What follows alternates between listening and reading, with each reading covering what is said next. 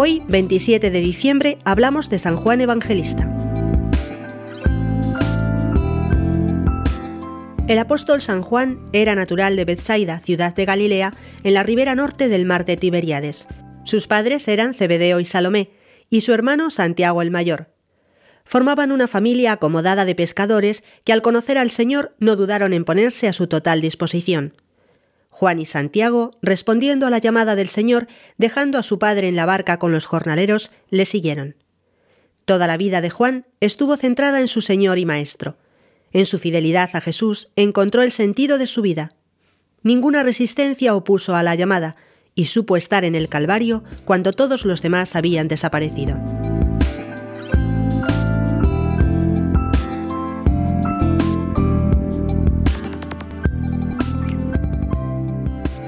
San Juan Evangelista es de los amigos íntimos de Jesús, testigo, junto con San Pedro y Santiago, de la resurrección de la hija de Jairo, de la transfiguración y de la oración del Señor en el huerto de Getsemaní.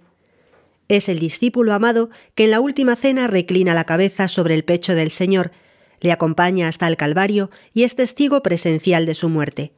Y allí, desde la cruz, el Señor le hace entrega del amor más grande que tuvo en la tierra, su Santísima Madre, dándole el encargo de cuidar de ella. En la mañana del domingo de Pascua es el primero en creer en la resurrección de Cristo. Todo esto lo transmite casi encandilado en sus escritos. Lo que hemos visto y oído, lo que hemos tocado con nuestras propias manos.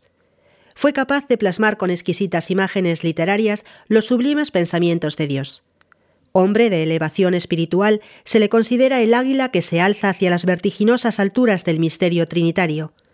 En el principio existía el Verbo, y el Verbo estaba en Dios, y el Verbo era Dios. Es el autor del cuarto Evangelio, y se le atribuye también el Apocalipsis y las tres cartas que llevan su nombre.